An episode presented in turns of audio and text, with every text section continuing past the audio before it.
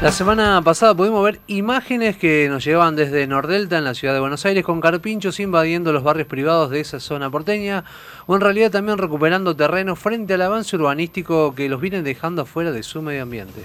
Para analizar esta situación y entender lo que está sucediendo, estamos ya en comunicación con el veterinario y magíster en sistemas ambientales humanos, Eduardo Espiaggi. Eduardo, bienvenido una vez más a Noticias al Toque. Javier Sismondi y Susana Álvarez, los saludamos. Hola, ¿cómo andan? ¿Cómo les va? ¿Cómo le va, Eduardo? Bueno, un gusto nuevamente tenerlo aquí en la mañana de Noticias al Toque. Eh, ¿Cómo se tiene que entender lo, que está sucediendo en Nordelta? Eh, porque se habla de invasión, pero también se habla de recuperación del terreno que les pertenece. Sí, uno podría decir eh, quién invade a quién, o quién invadió primero, digamos. acá lo primero que hay que decir es que construir en un humedal ya de por sí no debería haber sido permitido. Eh, eso habló de, por un lado, falta de ordenamiento territorial y por otro lado, eh, no, no, no entender cómo funcionan algunos ecosistemas, digamos.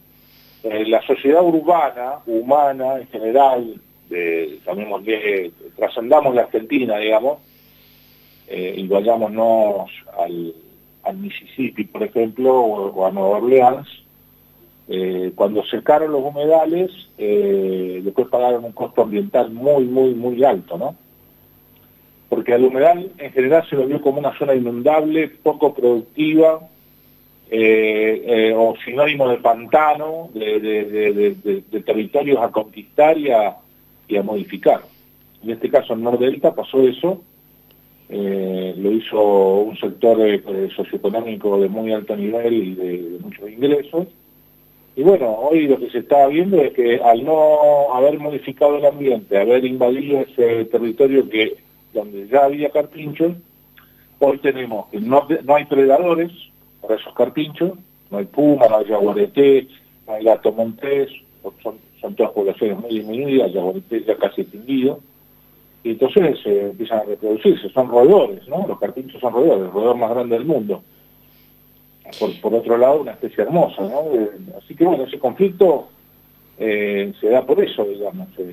están en un territorio donde ya había carpinchos, los carpinchos encuentran ahora condiciones para recuperar su población y eso es lo que está sucediendo y generando este conflicto. Eh, hace un ratito nada más, Eduardo, usted definía lo que son los humedales y que incluso eh, vienen siendo subestimados como, eh, como un lugar que es improductivo y demás. Pero ¿por qué es importante preservarlos y sobre todo no construir en zona de humedales? Los humedales son, a ver, son territorios que funcionan en base a pulsos de agua. Eso define un humedal, es decir, son zonas donde el suelo y la biodiversidad están acostumbrados a coexistir con el agua permanente. Puede haber épocas como esta, como la que estamos atravesando ahora, que hay bajante y sequía, y el, territorio, el ecosistema está adaptado a esos pulsos, que después puede venir una creciente que tape todo de agua, y cuando, eso, cuando esa agua se esparce un poco, ahí se crían peces, esa vegetación filtra el agua y la purifica, eh, generan flores para la apicultura, pasto para el ganado, peces para la pesca artesanal, o sea, dan muchísimos servicios y muy productivos, lo que pasa que para hacer un análisis muy simplista, no en todos lados se puede hacer una casa y no en todos lados se puede hacer soja, que es lo que se ha intentado hacer acá en la costa, no tanto en, no, no, tanto en Nordelta, pero sí en el delta que tenemos nosotros frente a Rosario, que se los intenta secar y transformar en tierra firme. Ese es un gran error y eso también sucedió por desconocimiento y por falta de ordenamiento territorial. Eduardo, bueno, y precisamente hablando de los humedales, eh, sobre todo enfrente de, de, la ciudad de Rosario, pero todo lo que viene aconteciendo ¿no? en el litoral marítimo, eh, ¿en qué situación se encuentran, ¿no? sobre todo los incendios, cómo viene siendo el tema ahí en Rosario, pero también ahí en toda la, zona de la Mesopotamia? Bueno, el, año pasado fue, como ustedes sabrán, muy crítico, muy, muy crítico, se quemaron 350.000 hectáreas del humedal, Eh, acá hay una conjunción de, cuestiones climáticas y de cuestiones antrópicas, digamos, ¿no? Y es difícil poner cuánto es antrópico, o sea, hecho por el hombre, y cuánto es causas naturales, porque una, una gran bajante ya hubo en el año 44, entonces uno podría decir, bueno, pero en esa época no había cambio climático, pero hoy sí tenemos cambio climático, entonces eh, la eh, brutal deforestación del Amazonas, de nuestro propio Chaco, cuando uno extrae masas boscosas, extrae capacidad de evapor, evapotranspiración de la planta, que es de donde viene después la humedad que tiene la lluvia, bastante claro y sencillo esto. Entonces, estamos en esa situación. Eh, hoy eh, una bajante histórica, sequía de hace dos años. Entonces, ¿qué pasa? Hay una biomasa, una cantidad de, por, decirlo de otra manera, eh, plantas que se secan y mueren y son un material combustible. Entonces, el ganado, normalmente los productores queman para secar esa, esa para eliminar esa masa seca y rebrote el pasto. Cuidado, esto no quiere decir que todos los quemas hayan sido hechos por productores ganaderos. Yo no estoy diciendo eso porque además nosotros trabajamos en el territorio y sabemos que no es así, pero el que produce fuego, el que quema eh, en estas condiciones, está sometiendo a un riesgo muy alto la, su territorio, el territorio, digamos. Entonces ahí también otra vez faltó presencia del Estado, ordenamiento. Eh, y si uno hoy como está en hoy tendría que estar absolutamente prohibido hacer fuego, me refiero a eso. En otras condiciones, en determinadas con agua dentro de, con las lagunas y, arroyos interiores con agua, uno prende fuego y hay barreras naturales. Esas barreras naturales por la sequía y la bajante no están. Entonces hoy es muy, muy riesgoso eh, prender fuego. Y estamos en una condición, vos me preguntabas, similar a la del año pasado, pero con menos fuego pero hay, hay quemas todavía, y bueno, todo un gran desafío ahora, eh, son territorios de difícil acceso, no es fácil llegar, por decirlo de una manera, con un camión de bomberos. Eh, eh, es muy difícil, hay que llegar con aviones, los aviones son caros, cuando hay un fuego es difícil combatirlo, entonces lo que hay que hacer es prevenirlo. Recordamos que estamos en comunicación con el veterinario y magíster en sistemas ambientales humanos Eduardo Espiaggi. ¿Considera usted que estamos a tiempo de reorganizar nuestras ciudades desde una perspectiva más armónica en relación con el resto de los seres vivos, teniendo en cuenta bueno esto que está pasando con los carpinchos, lo que pasa en Alemania con las inundaciones, eh, todo esto nos hará finalmente reflexionar?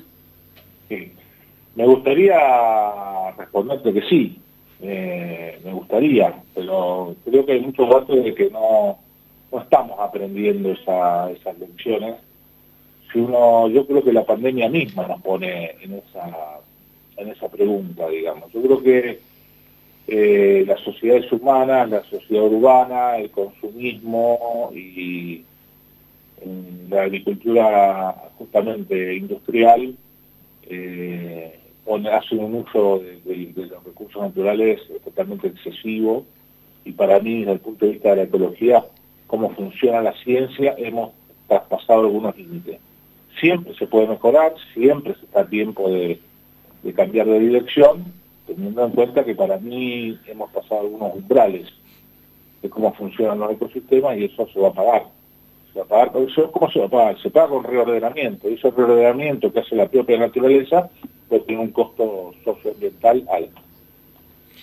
Eduardo, y pensando sobre todo en esto, ¿no? En, sobre todo lo pienso en la bajante del, Paraná, eh, estos incendios masivos, las deforestaciones en, la zona de la selva amazónica. Eh, ¿Corre peligro el, río Paraná en sí, por lo menos para estos próximos tiempos, para los próximos años que vienen por delante? A ver, yo, eh, si uno cómo funcionamos nosotros, nuestra sociedad funciona en base al susto rápido, digamos, en general. Si vuelve a llover y crece el río, todas estas preguntas empiezan a diluirse hasta un próximo evento, digamos, ya sea una inundación o sea una sequía. Yo creo que, como me preguntaban recién, eh, y volviendo a Nordelta, eh, ¿Qué quiere eh, la, sociedad humana urbana de clase media alta? Quiere un paisaje. ¿eh? A lo mejor en la Sierra de Córdoba pasa lo mismo. y va y cierra, construye y mira por la ventana un lindo paisaje, sin saber, sin querer saber, sin darse cuenta de que ahí, atrás de esa ventana, hay un ecosistema, hay vida, y esa vida tiene que tener un equilibrio en el cual podamos vivir todos. Eh, la sociedad humana no ha pensado así, la sociedad humana urbana, moderna, no, no está pensando así, y le cuesta eh, pensar en eso porque tiene que eh, revisar sus patrones de consumo, revisar su, sus relaciones con el combustible, con de dónde viene la madera, su consumo de agua, y mucha gente todavía no está dispuesta a hacerlo.